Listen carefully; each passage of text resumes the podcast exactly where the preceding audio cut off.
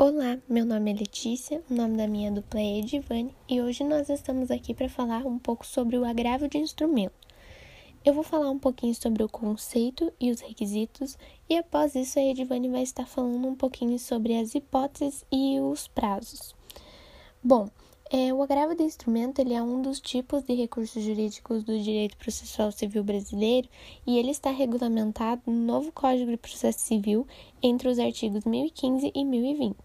Esse recurso ele é utilizado para combater decisões interlocutórias, que, ou seja, né, são as decisões que o magistrado ele toma dentro de um processo que não levam à resolução do mérito da disputa.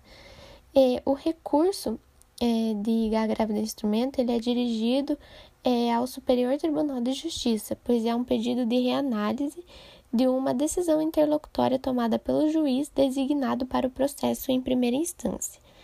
Bom, quais são os requisitos, né? Esse instrumento, ele será, como eu já disse, ele será entregue ao tribunal competente para que esse pedido ele seja analisado, né? E de acordo com os artigos 1016 e 1017 do novo Código do Processo Civil, o pedido de agravo do instrumento ele deve conter.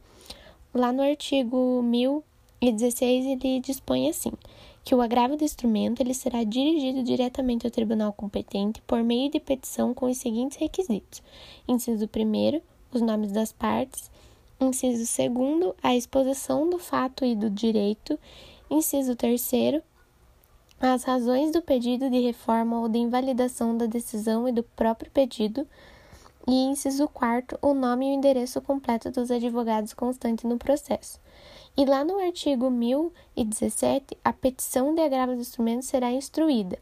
Inciso 1 obrigatoriamente com cópias da petição inicial, da constatação, da petição que ensejou a decisão agravada, da própria decisão agravada, da certidão da respectiva intimação ou outro documento oficial que comprove a tempestividade das procurações otorgadas aos advogados do agravante e do agravado, no inciso 2, com declaração de inexistência de qualquer dos documentos referidos no inciso 1, feita pelo advogado do agravante sob pena, sob pena de sua responsabilidade pessoal, e inciso 3, facultativamente com outras peças que o agravante reputar úteis. Agora, então, a Edivane vai dar sequência ao nosso trabalho, falando um pouquinho sobre as hipóteses, hipóteses e também os prazos. A partir de agora, eu estarei falando sobre as hipóteses de cabimento do agravo de instrumento. Essas hipóteses estão previstas no artigo 1015 do Código do Processo Civil, que dispõe que este recurso é cabível contra as decisões interlocutórias que versarem sobre, por exemplo, tutela provisória, mérito do processo, rejeição ou revogação do pedido de gratuidade da justiça, entre outros. Há uma divergência sobre se esse rol é taxativo ou exemplificativo. Eu trarei o entendimento de dois doutrinadores. Carlos Eduardo Ferraz de Matos Barroso doutrina que a taxatividade das hipóteses no processo de conhecimento é evidente, na medida em que se exige expressa previsão legal para o cabimento do agravo do instrumento.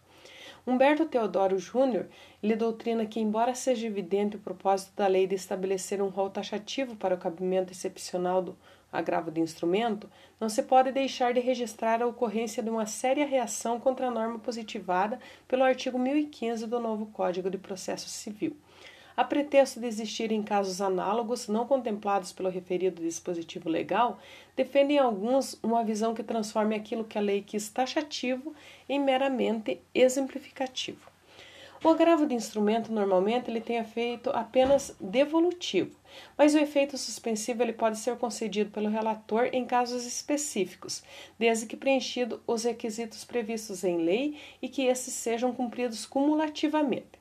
São eles: se os efeitos da decisão recorrida gerar probabilidade de, de risco de dano grave, de difícil ou impossível reparação.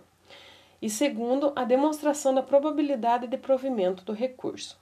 Isso está previsto nos artigos 995, parágrafo único e 1019, inciso 1 do Código de Processo Civil. Os prazos. O prazo para interpor o recurso do agravo de instrumento segue o prazo geral previsto para a maioria dos recursos, que é de 15 dias. Para garantir o contraditório, o artigo 1019, inciso 2, prevê que o agravado será intimado a responder em prazo igual, ou seja, 15 dias também.